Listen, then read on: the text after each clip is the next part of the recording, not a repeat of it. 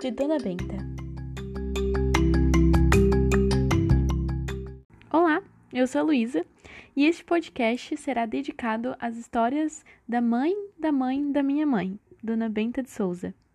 Nesse ano de 2021, completará seus 100 anos e este será um jeito de eu, como sua bisneta, homenageá-la. Os áudios serão disponibilizados em forma de série, onde em cada episódio terá uma curta história contada pela minha bisavó.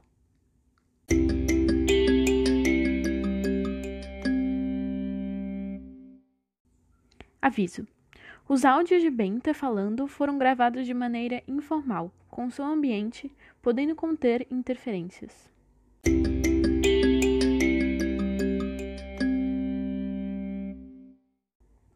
Dona Benta nasceu em 1921, no interior da cidade que hoje chamamos de Ilhota, em Santa Catarina. Filha de Maria e Isidro Adriano da Silva, Bisa Benta é a quarta filha de dez e teve uma infância simples, porém com muito trabalho, pois vivia da agricultura familiar. Vezes eu fico pensando assim, tudo. É eu que estou aqui. Será que é a Benta que está aqui? Parece que eu estou vendo eu com bola de lenha nas costas descendo o muro, com bola de, de milho, descendo o muro, caindo, eh, escorregando.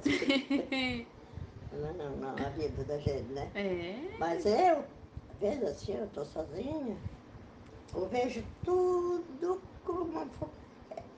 Eu me criei assim, da idade que eu, que eu conhecia as coisas. Uhum. Eu vejo tudo, vejo a nossa casa toda. Eu vejo onde era o meu quarto, a minha cama, a janelinha do quarto, olho assim, eu vejo tudo, tudo, tudo, tudo. Olha! Porta da cozinha, escada que descia para trás com cinco degrau, o engenho, eu lá botando cana no engenho, moendo os boiadores de roda. Aquela descida que o meu irmão descia, nós tudo descia. Embaixo tinha uma, um, um poço, depois para cá era a varanda do engenho, a fornalha, que ele fazia o açúcar. Uhum. E Olha! aquilo tudo eu vejo, vejo, vejo.